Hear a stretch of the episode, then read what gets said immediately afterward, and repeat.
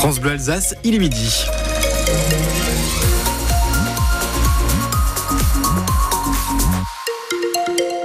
Toute l'actualité avec euh, Aurélie Loquet. Les consultations chez les spécialistes alsaciens parmi les plus chères de France. Résultat d'une étude de l'association UFC Que Choisir qui montre que la moitié des spécialistes français sont au-dessus du montant remboursé par la sécurité sociale. Chez nous, la tendance est encore plus marquée. Chloé Geffroy. Prenons un exemple parmi les chiffres de l'UFC que choisir. Dans le Haut-Rhin, 84% des gynécologues pratiquent un dépassement d'honoraires largement supérieur au tarif fixé par la sécurité sociale, à savoir 30 euros. Ce qui veut dire que concrètement, une patiente taurinoise va payer en moyenne sa consultation 52 euros. Et ça pose problème, explique Jean-Philippe Meyer, président de France Assos Santé dans le Grand Est, un collectif d'associations d'usagers du système de santé. On comprend que c'est des mécanismes qui peuvent conduire à ce qu'on appelle le renoncement en soins, c'est-à-dire que les gens vont naturellement renoncer à consulter un médecin spécialiste parce qu'ils ne vont pas pouvoir à un moment donné en fait assurer le coût de la consultation. Et ça, c'est un phénomène inquiétant en termes de santé publique. Des inégalités d'accès aux soins, c'est ce que pointe en effet l'étude de l'UFC Que Choisir qui révèle que 38% des personnes qui s'estiment en mauvaise santé renoncent à des soins pour des raisons financières. Pour éviter ce genre de situation, l'association demande à ce que les médecins spécialistes ne puissent plus imposer de dépassement d'honoraires en début de carrière. Et vous retrouvez l'étude du UFC Que Choisir sur francebleu.fr Alsace. Jordan Bardella veut changer le logiciel européen sur l'agriculture. Le président du RN est arrivé porte de Versailles en milieu de matinée. Il faut que nos agriculteurs soient compétitifs, explique celui qui est aussi tête de liste pour le RN pour les élections européennes.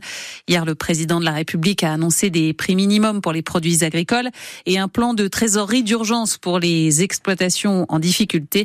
Emmanuel Macron donne rendez-vous aux agriculteurs dans trois semaines à l'Élysée. Une organisation très compliquée compliqué cette année pour la foire Saint-Jean à Strasbourg. Ce n'est plus possible d'installer les manèges au Wacken à cause des travaux et pour l'instant, la ville et les forains n'ont pas encore réussi à se mettre d'accord sur un nouveau site, Émilie Pou. La mairie avait proposé Haute-Pierre, la plaine sportive, tout près du Zénith, mais c'est non pour les forains. Ils craignent, disent-ils, pour la sécurité autour des attractions. Alors Pierre Rosen, adjoint à la maire en charge des espaces publics partagés, leur propose une ultime solution. Foire Saint-Jean sous un nouveau format, un format multisite, c'est-à-dire que l'ensemble des manèges, les 150 manèges que compose la Foire Saint-Jean ne seraient pas au même endroit, mais répartis sur différents sites de la ville de Strasbourg. Il s'agit désormais de pouvoir euh, ces sites avec les forains. Une liste de plusieurs sites a été préparée en dehors de la Grande Île, mais pour les forains, ce n'est pas du tout une bonne solution.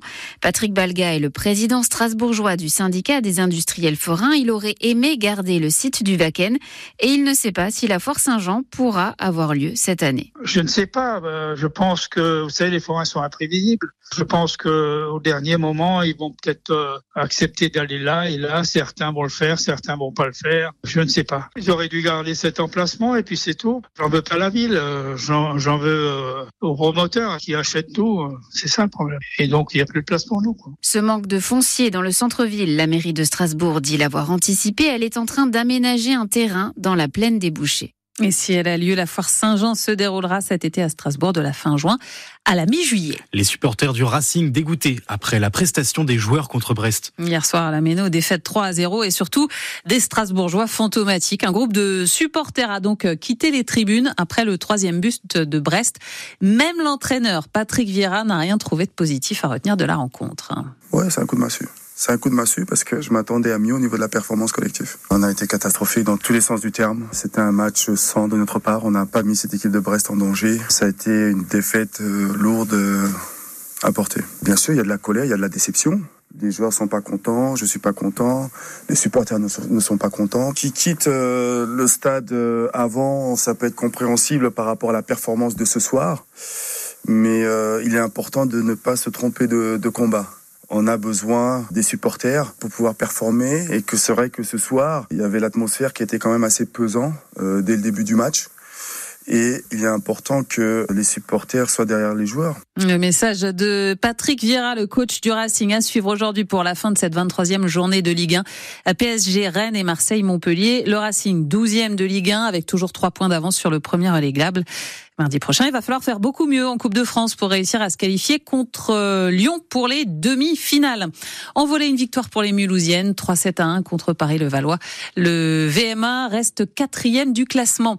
L'Italie au menu du 15 de France cet après-midi sur France Bleu. Troisième match du tournoi des Six Nations pour les Bleus.